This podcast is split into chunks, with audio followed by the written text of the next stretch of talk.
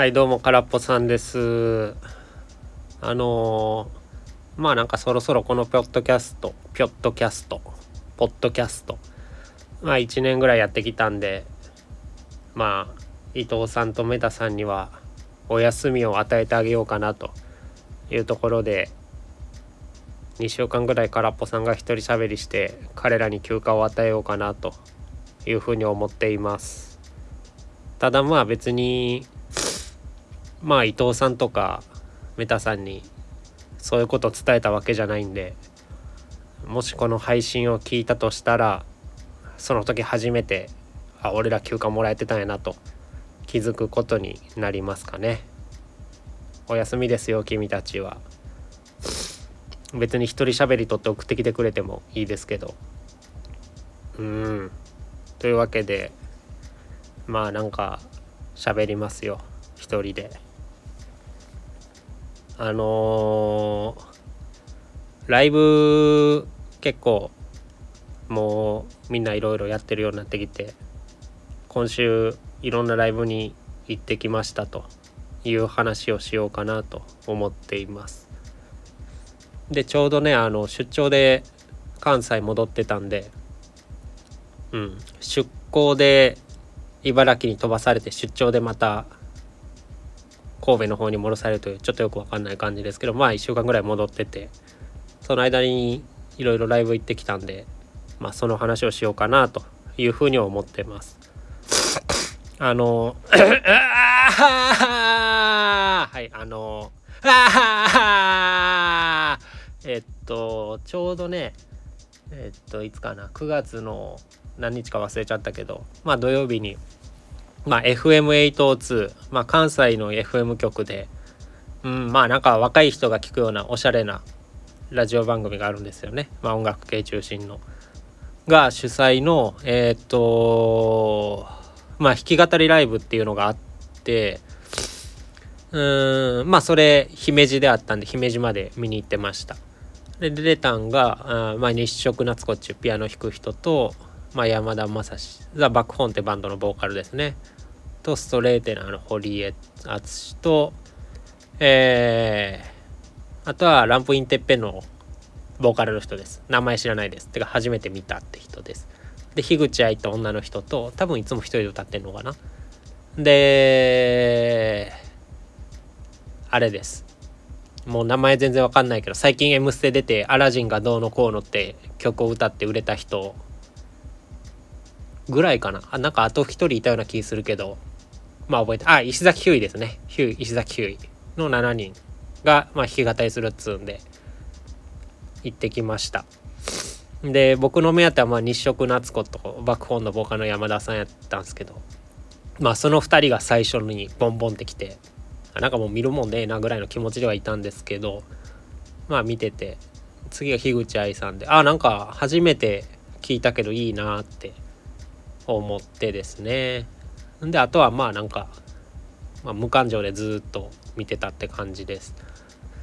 で前バックホーンの山田さんね、まあ、バックホーンってバンドを皆さんご存知か分かんないですけど結構まあまあ声を張る感じで弾き語りってどんなもんかなって思ってたらまあ相変わらず声を張ってて。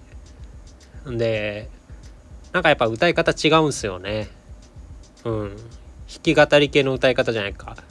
じゃないっていうかなんか「へー」みたいな声の出し方するんでなんかあ癖強えなと思って聞いてました。でまあこれ本当に爆音知らない人しか興味ないと思うんですけどやった曲があのえー、っとね「幸福な亡骸」ってやつとで「夏草の揺れる頃」っていうのでまあなんか比較的初期のしかもアルバム曲持ってきてなんかおしかもなんか夏の終わりにちょうどいい9月ぐらいにちょうどいい選曲やなと思って一人でテンション上がってました。はい。良かったですね。あと何が良かったかな。まあで弾き語りの人が集まってるっていうんで最後の方ねまあなんかみんなで歌いましょうっていうのでなんかサザンの曲歌ってたんですけどあそれ良かったなってぐらいですね。あと堀江さんがストレートラの堀江敦がまあ唯一カバー曲をやってたんですけどとまあピローズの「ファニーバニー」やっててあファニーバニー聴けたなというとこですね。うん。まあ良かったっていう感じですわ。でまあここにいた石崎ひゅういって僕なんか石崎ひゅういのイメージって裸でアンプの上に乗っかって叫ぶ人ってイメージしかなかったんですけどなんか普通に歌ってんなっていうのがちょっとびっくりしました。まあねなんかあの菅田将暉とかと売れてる曲作ってるからもうあんななんかようわからんことをしなくなったんやなって思って。まあそんだけですね。うん。はい。まあこんな感じで。でこれが土曜日に見てで次があのー、まあイエスプログレバンドですね。イエスこれメタさんと大阪でライブやってたんで見に行ったというとこです。まあスティーブ・ハウが良かったなーっていうなんかふわっとした感想になっちゃいますけどスティーブ・ハウが良かったんですよね本当に。まあこの話は追ってメタさんとすると思いますけどうん。スティーブ・ハウとまあジョン・リックマンてか他がもう現行メンバーもう全員入れ替わっててねベースもドラムも若い人になってて。まあドラムのアラン・ホワイトはまあ今年2020年にお亡くなりになっちゃったんでまあそれは入れ替わってるんですけどなんかリズム体がやたら元気でゴリゴリした音作るからなんかちょっと違和感あんなって思っちゃってたんですけどなんか最後の方にねまあもうネタバレとかないからいいかなと思うんですけどまあアンコールでランダバウトとかやっててまあ結構客層も相変わらずクリムゾンの時と一緒で高いんですけどもうね横に座ってるおじいちゃんとかが7分間ずっと手拍子してるのとか見てるとあなんか盆踊りやねんなと思って。イエスって。ノリがやっぱあのどちゃってる土着まみれなんやなと思って。なんか最後の方に聞き方とかそういうのが分かってきてよかったです。僕もっとあの厳かに座って聞くもんかと思ってたんですけどいやイエスはやっぱ盆踊りなんやなっていうのが最後の最後に分かって。もうちょい早くこの楽しみ方気づいてたら最初の印象も変わったんかなって思いましたね。多分イエス会はまあメタさんとまた撮って喋る細かくは喋ると思うんですけどあの そうなんですよね。クリムゾン時はライブ終わった直後にああもうこれポッドキャスト撮ろうかってなったんですけどイエスの時はメタさんもまあいいんちゃうって感じだったんで多分なんか熱量的にはそんな感じなんやろうなと。まあ僕も実際そんな感じだったんですけどね。うん。やっぱあのクリムゾン的ななんか凄みみたいなのを期待してたんでそういう意味でも最初ちょっと肩透かしというかあなんか思ってたの違うなってなっちゃったんですけどね。うん。盆踊りでしたイエスは。であちなみにこの時にまた僕メタさんに腹立った話あるんでそれちょっと後でします。てかもう今するか。あの雨降ってたんですよね。で その時大雨だったんですよ。でまあメタさんが車乗せて帰ちょっと家まで送ってくれるっていうんでああありがたいなと思ってたんですよ。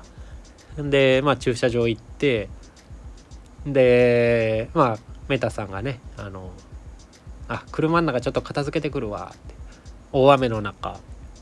さささささって自分の車の方に行ったんですよね。僕傘持ってなかったからその時メタさんに傘借りてたんですけど、まあ、メタさんはねその傘を僕に預けて、まあ、車の方行って片付けしてくれてたんですよ。自分びしょびしょなりながら。まあなんかあありがたいなーってまあ普通は思うんでしょうけど僕なんかあいつ雨びしょびしょなってんのに気にしなくて気色悪いなって思っちゃいました。うん。なんでいやめちゃくちゃダダダダダダってもう滝のような雨の中ね。まあなんか彼も仕事帰りやったからスーツ着てたんですけどそれびしょびしょになりながら車の方かけていって。なんなんか人間じゃないんかなと思って。いや、普通スーツとか着てたら濡れんの嫌じゃないですか。で、多分靴も多分仕事やから革靴とかそんなんでしょ。あれでね、なんか、濡れに行くってな、いや、ようわからんな、こいつと思って。まあね、僕の座る場所を確保しに車の片付け行ってくれたし、まあ僕がメタさんの傘を借りてた状況で言うのもなんなんですけど、いやーきついなこいつってまた思いましたねうんやばみがすごかったなはいまあ、うん、まあちょっと空っぽでメタ叩き出ちゃいましたけどまあまあそんな感じですねイエスは。多分詳細は追ってあると思います。でもう一個が ちょうど昨日ですね、えー、9月 8? 今日が 9? 配信が9月10まあ日にち全部ずれてるかもしれないですけど。まあ大阪の野音大阪城の何ちゅうんですか？まあ野外音楽堂みたいなところで、まあ、金子綾乃のバンド金子綾乃バンドを見に行ってきたというやつです。でまあ金子綾乃ってまあ女の子が歌ったり歌ったりギター弾いたりしてるんですけど まあ弾き語りツアーとバンドツアーでずっとまあその2形態であちこちやってて僕も結構見に行ってたんですけどなんかそうっすね。なんかめちゃくちゃバンドとして良くなってんなって思って震えが止まらなかったですね。あの僕キングクリムゾンの時まあ全曲ごとに本気で泣いてたんですけど金子屋の今回なんかちょっとうるってくる瞬間があってまあ僕は泣ける曲はいい曲だなと思ってるんでそういう意味だと金子屋のはキングクリムゾンに近づいてきつつあるのかと思いながら聴いてました。あとやっぱあれですね。まあ金子屋のバンドだとギターがまあ踊ってばかりの国って人でベースが合わせちゃった。ゲートボーラーズやったかな。のベースの人。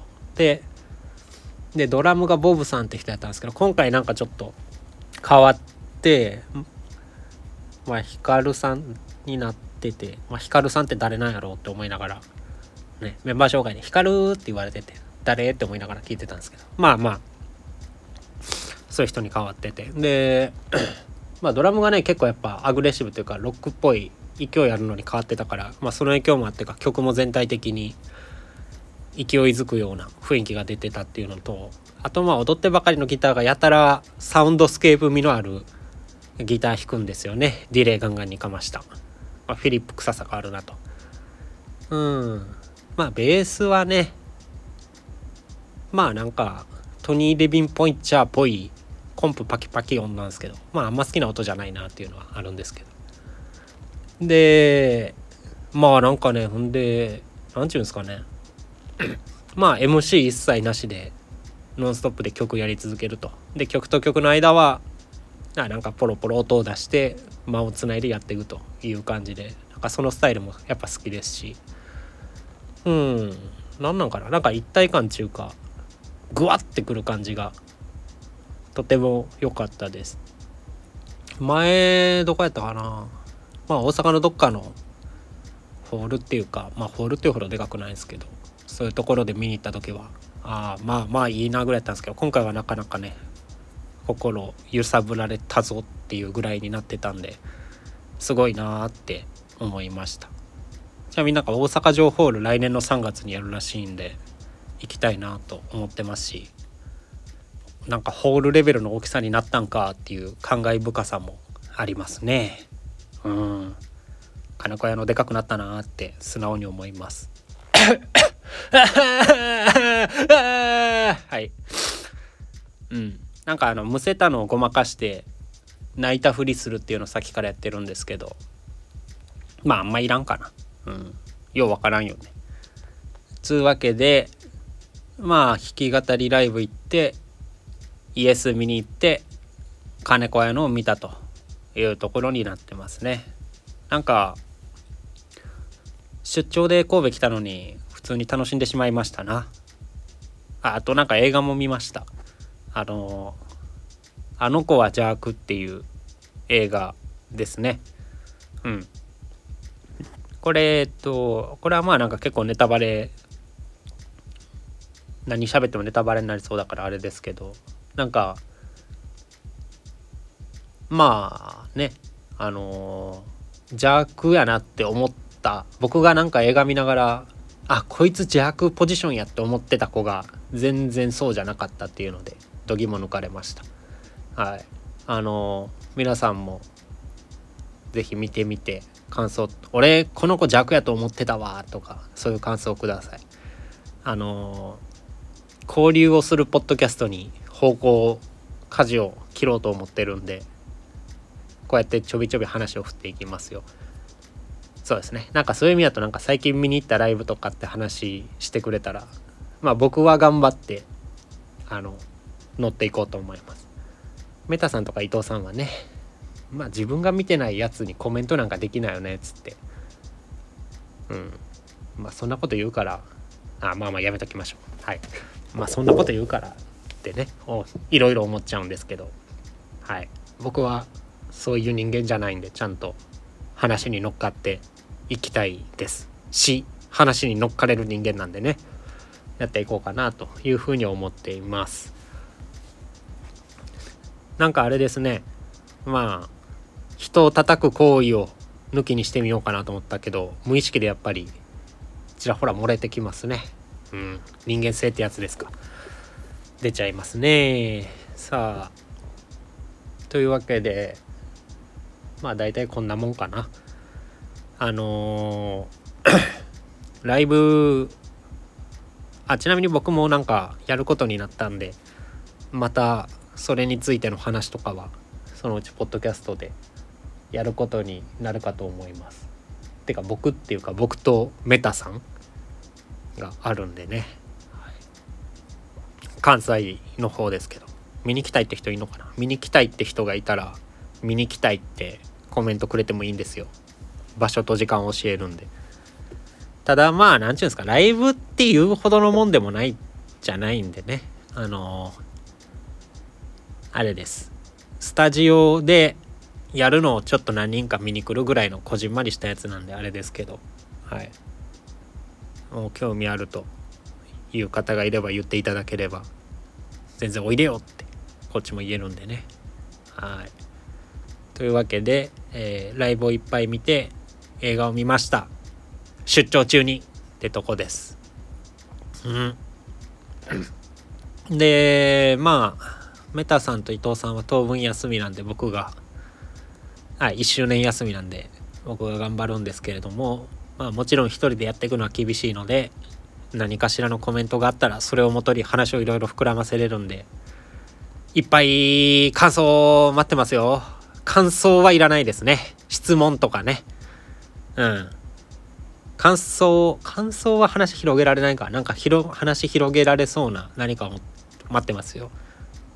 なんかケチャップ派ですか？ソース派ですか？とか。そんなんで僕はちなみにケチャップ大好きなんでケチャップ派ですし。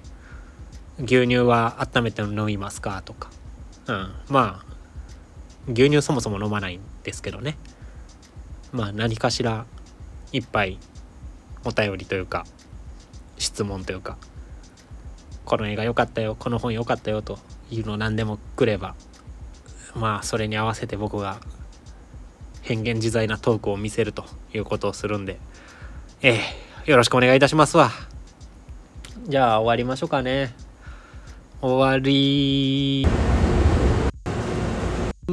チャチャチャンチャンチャチャチャンチャチャチャチャチャチャチャチャチャ